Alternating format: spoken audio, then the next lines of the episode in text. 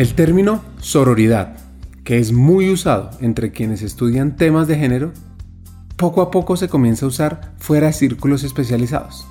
Gabriela Wiener, una escritora y periodista peruana, lo define como la amistad entre mujeres que ni siquiera son amigas. Ahora, la antropóloga mexicana Marcela Lagarde, pionera del uso del término en América Latina, dice que la sororidad es un pacto político de género entre mujeres que se reconocen como interlocutoras donde no hay jerarquía, sino un reconocimiento de la autoridad de cada una. Y nuestra invitada de hoy usa este término permanentemente. Ella es Catalina Rengifo, una caleña, lectora, curiosa, apasionada por la tecnología, que hoy lidera la gerencia de relaciones con gobierno para IBM en Sudamérica y Costa Rica.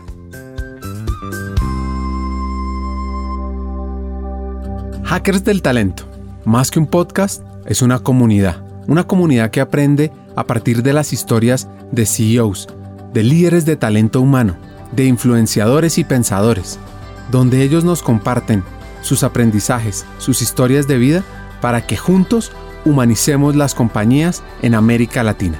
Disfruten el episodio.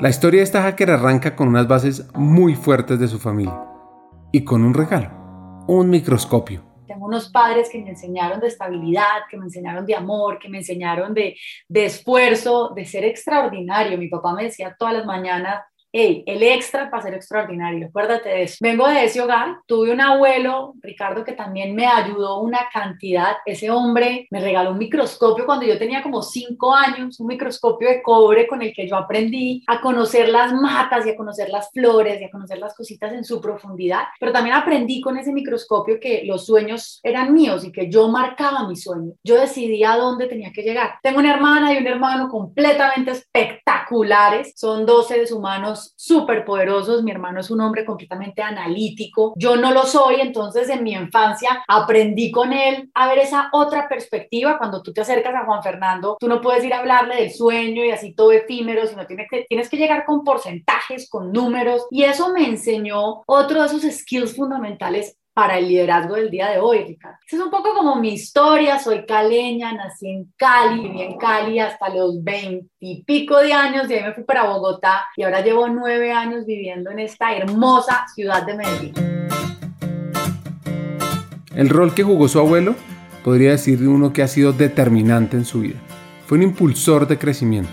Mi abuelo no solamente me regaló un microscopio, yo quiero decirte que aprendí a leer con mi abuelo y aprendí a escribir con mi abuelo era un hombre completamente dedicado a mí, en médico, era, mi abuelo era neumólogo, era profesor de literatura, pero era un hombre adicional a la parte profesional completamente espectacular. O sea, Iván Botero fue un hombre que me enseñó la fortaleza de trabajar juntos. Yo no sé si tú has visto que en mis diferentes redes y todo, yo constantemente saco el proverbio africano de si caminas solo, llegas rápido, si caminas acompañado, llegas más lejos. Y esa era la frase de mi abuelo constantemente. Mi abuelo me enseñaba esa capacidad y esa fortaleza que tenemos los seres humanos cuando trabajamos juntos. Quiero contarte que además era un loco, o sea, yo me leí la Divina Comedia con él como a los 7, 8 años. La divina comedia para una niña de 7, 8 años, pues es, un poco como salido de los estribos, pero, pero ese era él, era, era un hombre que me llevaba a la biblioteca y me decía, escoge el libro que sea y ese es el libro que nos vamos a leer. Y como entre más grueso el libro, más tiempo compartíamos, pues yo solía escoger libros bien gruesitos. Por consiguiente, desde muy chiquita estoy leyendo La Odisea y otros libros que la gente le ha sacado la cara en el colegio, pues yo ya me los había leído con el viejo. Y ese, ese es uno de los hombres de mi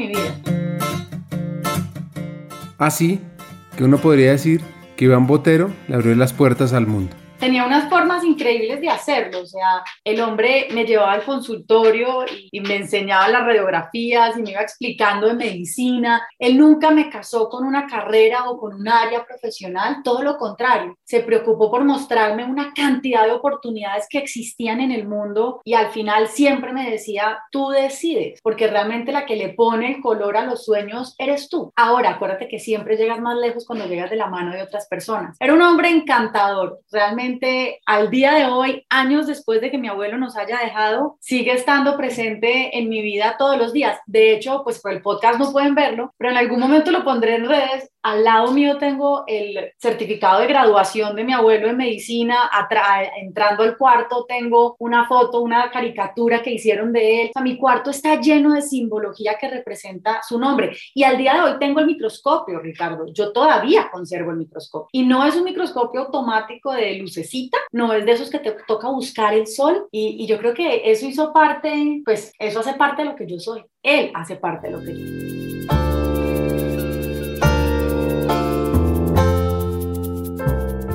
Catalina fue una niña, como dice ella, ratón de biblioteca y además activa, muy activa, bastante curiosa. Y las materias en las que mejor le iba, adivinen, era español y biología, que por supuesto era lo que hablaba con su abuelo.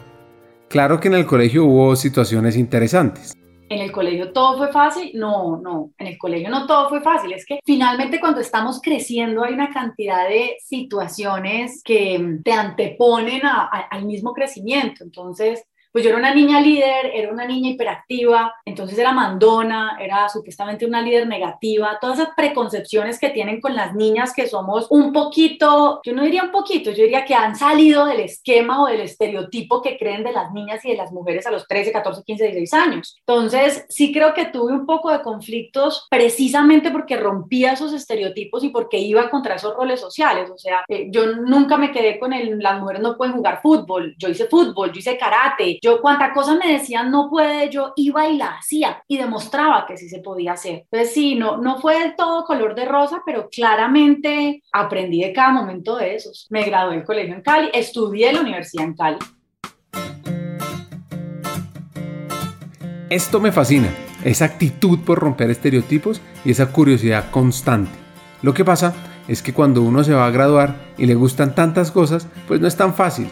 Así que necesitó una pausa. Uno ahí, como dicen en Cali, era un zaperoco de ideas y yo no tenía idea qué estudiar. Realmente había una cantidad de cosas que me llamaban la atención. La medicina era una de ellas porque quería seguir el camino de mi abuelo, quería honrar su nombre, quería estudiar lo que él había estudiado, lo que él me había enseñado. Pero mi papá, que es un hombre muy sabio y me conoce muchísimo, me dijo, ¿por qué no te vas seis meses a estudiar francés? Y lo pienso. Y le dije, bueno, me voy seis meses a estudiar francés. Como soy un poco hiperactiva y me fui a estudiar francés y estaba en Canadá, Ricardo, estudiando. Y pues para mí no era suficiente hacer solamente el curso de francés sino Catalina fue y se consiguió un curso, un curso de políticas públicas, porque era lo que había abierto en ese momento, y me metí en el curso de políticas públicas, y estando en el curso de políticas públicas me di cuenta que, que sí, a mí me gusta mucho la medicina, me gusta mucho el tema de la biología, me gusta el cuerpo humano, me fascina el funcionamiento del cuerpo humano, pero como que lo mío no era eso, lo mío estaba más hacia el lado del tema político, del tema público, del tema legal, de poder ayudar a las personas desde otro frente. Y fue así como llamé a mi papá y le dije, papi, ya sé que voy a estudiar, voy a estudiar derecho y me devuelvo a Cali. Y mi papá me, me escuchó y me dijo, yo sabía que ibas a llegar a ese resultado sola. Mi papá no es abogado, o sea, no es que, mi papá es ingeniero, no es que él me empujara hacia el derecho para que siguiera sus pasos, no, pero yo creo que mi personalidad desde un principio dejaba claro que ese era un perfil que se me venía bien. Ahora, si tú me preguntas hoy por hoy, si yo me estuviera graduando hoy por hoy del colegio, quizás yo hubiera estudiado otras cosas, o sea, quizás hubiera estudiado medios digitales, no sé, data science, con, lo que conozco hoy de la tecnología y lo apasionante que es, yo me hubiera ido por otro lado. Esta caleña quería ser activista, con sus botas, tener una camiseta de la ONU y abogar por los derechos de los niños. No lo logró tan así, pero, pero, pero, y, hoy, hoy lo hago, Ricardo, desde otro frente, pero lo hago. No tengo las, o sea, sí tengo las botas, pero no son de UNICEF, son botas para salir a hacer trekking y demás, pero, pero yo sí me veía en, en ese mundo como una activista en el buen sentido, sí. Ahora, cómo me veo como reflexionando sobre el pasado y pensando qué hubiera hecho diferente yo si tuviera otra vez 18 años y estaría al frente de tomar la decisión de mi vida de qué estudiar. Quizás si hubiera estudiado algo relacionado con tecnología, porque es que el mundo de oportunidades que la tecnología trae hoy es enorme. No sé si hubiera hecho una doble carrera, quizás también hubiera hecho una doble carrera. Teniendo el conocimiento que hoy tengo, creo que lo hubiera hecho, pero pues afortunadamente a los 18 años no tienes el conocimiento que hoy tienes porque entonces estaríamos un poco todos muy perdidos.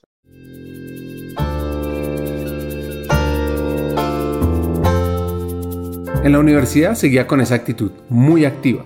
Podría decir uno que un poco nerd, o mejor, muy curioso. En la universidad, ahí sí que fui un ratón de laboratorio, o sea, la gente que, un ratón de biblioteca, la gente que estudió conmigo Derecho, sí, yo creo que tú los entrevistas y dicen, no, pues Catalina no vivía en la biblioteca, vivía juiciosa, eh, fui una niña súper aplicada en la universidad, Igual me gustaba rumbear, me gustaba pasar bueno, estaba en el, en el, en el equipo de fútbol, fui eh, capitana del equipo de fútbol, estuve en el equipo de natación, estuve en el equipo de, estuve en teatro, estuve en campamento misión, hice de todo en la universidad, pero, pero fui muy juiciosa, fui monitora, fui mentora y siempre me apasionó todo lo que tenía que ver con los principios del derecho. Para mí todo lo que era el derecho romano, de dónde venía, cómo se había desarrollado el derecho en nuestros países, para mí esa era una de esas partes de la universidad que siempre me mató. Sobre una área de especialización, pues la propia y, la que siempre dije que iba a hacer era la que te estaba contando, el derecho médico, todo lo que tenía que ver con responsabilidad civil, contractual y extracontractual. Me fascinaba, pero la vida me fue llevando por otro camino y en el momento de tomar la decisión, uno de mis mentores en la universidad me dijo, Cata, ¿por qué no, por qué no hace su práctica? ¿Por qué no trabaja un tiempo en el sector público? Se graduó con excelencia académica promedio de 4,79 sobre 5. Y tiene una práctica bien interesante. Y yo tengo algo y es que a mí me gusta cambiar de universidades. O sea, si, si yo, si tú ves mi, mi, historia académica, yo he estudiado en la Javeriana, he estudiado en el externado, he estado en EAFIT, he estudiado en Georgetown. Eh, yo voy cambiando, he estudiado en la Universidad Militar. Yo voy cambiando de universidades porque me gusta aprender de los diferentes sistemas académicos y con las diferentes modalidades. Y la verdad es que todas las universidades son diferentes, realmente son diferentes en la forma en la que enseñan, en la forma en la que se comunican con el estudiante estudiante, en cómo dan el mensaje, en las reglas de juego. Y eso a mí me parece súper interesante. Nunca me he casado con una institución y yo diga, ¿es, esta y solamente lo que encuentro en esta? No, realmente me gusta explorar diferentes oportunidades. Su sueño en ese momento, al haber estado trabajando en el sector público, era ser ministra o incluso es ser ministra.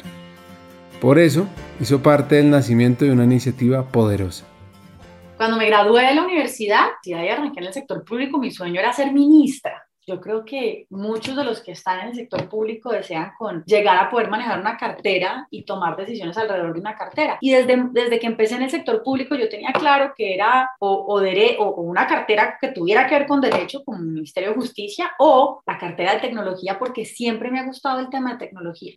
Claro, yo trabajé en Colciencias, claro, yo me gradué de la universidad, me fui para el externado y a los tres meses estaba trabajando en conciencia. Era el sitio en el que yo quería trabajar. Por el mismo cuento del microscopio, por el mismo cuento de los grupos de investigación, por el mismo cuento del desarrollo académico, de la formación académica. Y me tocó un momento muy interesante en nuestro Sistema Nacional de Ciencia, Tecnología e Innovación, que fue la conformación legal del mismo, porque es que Colciencias en ese momento era una entidad adscrita al Departamento de Planeación Nacional y en ese momento empezó a ser ya una, un ente administrativo autónomo. Y, y ese cambio para nuestro Sistema Nacional de Ciencia, Tecnología e Innovación ha conllevado a muchas cosas, entre ellas a que hoy tengamos una, una, una, cantidad de documentos que soportan el desarrollo de analítica, blockchain y demás. Entonces, si me dices, yo creo que yo estuve en ese, en ese nacimiento, por lo menos en esas primeras semillas de lo que es hoy el desarrollo de la tecnología en nuestro país. Y para mí eso es algo de lo que me siento orgullosa y algo que marcó mi situación.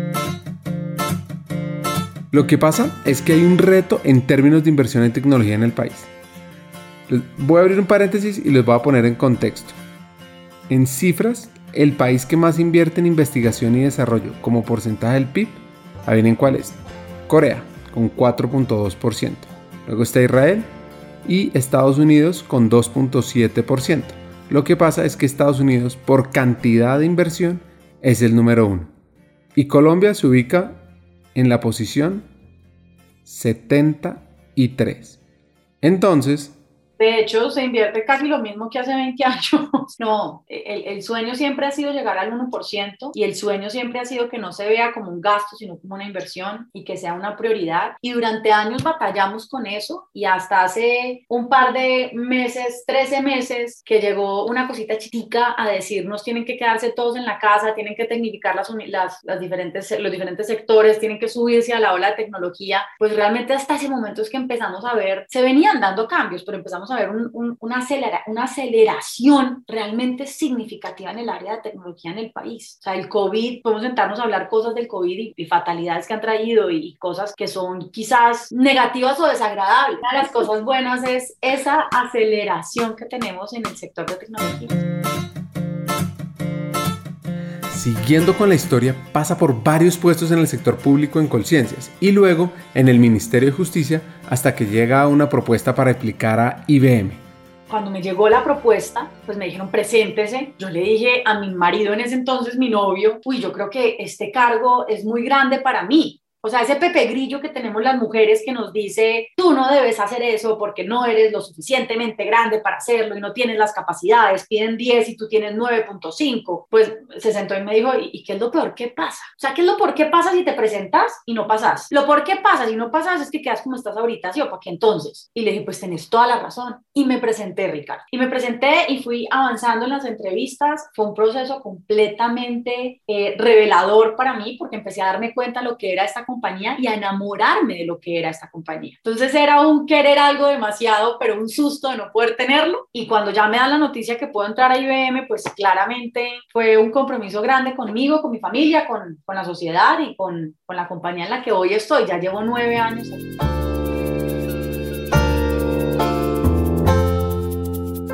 Ese Pepe Grillo que habla Catalina le sucede más a las mujeres que a los hombres en las vacantes. Y es que si el hombre ve que cumple con el 60% del perfil, aplica. Pero la mujer, si ve que no cumple con hasta el 90% de lo que se requiere para el cargo, no aplica. Sin embargo, Catalina está rompiendo estereotipos, así que ya se atrevió, se atrevió a romper ese paradigma, vencer ese pepe grillo. Ahora, ¿qué es IBM? Hablemos un poquito sobre esta empresa cuyas siglas significan International Business Machine Corporation.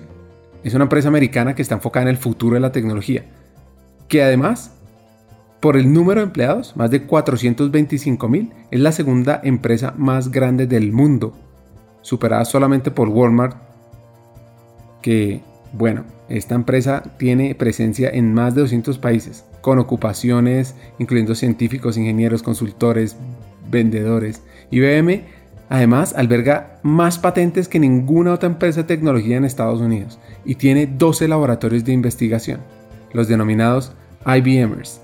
Sus empleados, este es un dato curioso e interesante, han recibido 5 premios Nobel. Por supuesto que con esta historia Catalina se le abrió las puertas del aprendizaje. Mira, yo hace poco hablaba con alguien y les decía que es como la primera vez que entras a Netflix y ves una cantidad de posibilidades y de películas y de series y dices, ¿por dónde empiezo? ¿Qué es esto tan grande? ¿Cómo hago para consumirlo todo? ¿Cómo hago para aprender de esta plataforma un poco más? Y fue exactamente lo mismo que yo sentí entrando a IBM, porque tú entras a una compañía que tiene múltiples propuestas para los empleados, tienes líneas de, de desarrollo académico, tiene, te puedes tomar el tiempo de aprender de cosas que no son de tu área. Entonces, por ejemplo, una de las primeras cosas que hice yo fue empezar a capacitarme como coach de design thinking. Y hoy soy coach de design thinking. Y, y también entonces empecé a trabajar con temas de analítica y aprender qué era eso de blockchain y aprender qué era inteligencia artificial bien. Y es simplemente increíble porque tú lo dijiste ahorita, er, er, era un big player, yo te digo, es un big player, tiene más de ciento y pico de años y sigue siendo la compañía que lidera temas como, por ejemplo, la computación cuántica, es el futuro de la tecnología. Entonces, pues nada, para mí era una caja de bombones, cada bombón más rico que el anterior y lleno de conocimiento. Y pues ya te dije, me fascina aprender. Entonces, pues eso para mí era Disneyland. En esto tuvo aprendizajes o como dice ella, oportunidades de mejora.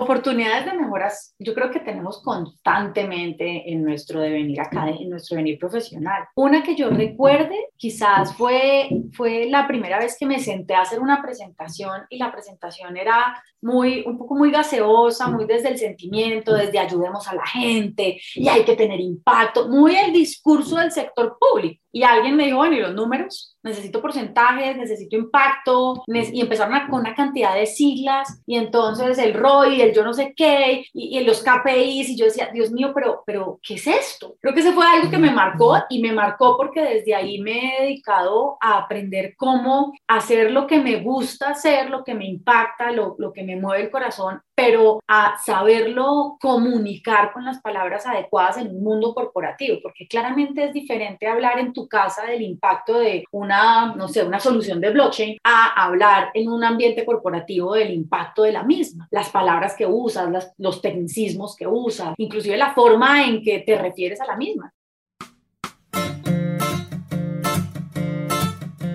Entonces, ¿en qué anda hoy? Hoy en IBM soy la persona encargada de las relaciones con gobiernos en Colombia, Ecuador, Perú, Costa Rica y Venezuela, que es un rol que reta muchísimo, Ricardo, porque es un rol en países que son países que estamos, estamos sobre todo en los últimos meses viviendo una cantidad de cambios legislativos, normativos, decretos, decisiones, y pues entender cómo eso llega a impactar el sistema y cómo eso llega a impactar la, la compañía desde los diferentes frentes es, un, es una labor que es bastante retadora, eh, pero también estoy en IBM eh, trabajando fuertemente por, por una parte que a mí me parece que en los últimos 13 meses se ha evidenciado más en nuestra sociedad y es la necesidad de trabajar en procura del bien bienestar de los empleados, de los colaboradores, de la gente en la empresa. Y estoy trabajando con, ahorita últimamente me he venido capacitando, he venido dando charlas, capacitaciones alrededor de temas de bienestar, de resignificación, de cómo enfrentar los momentos difíciles, de cómo tener mentalidades a prueba de dificultades, a cómo manejar y cómo aprender con tu cerebro a estar bien. Y esas son como las, los sombreros que tengo ahorita, hay una cantidad más, pero son los dos sombreros que más, más me apasionan en IBM.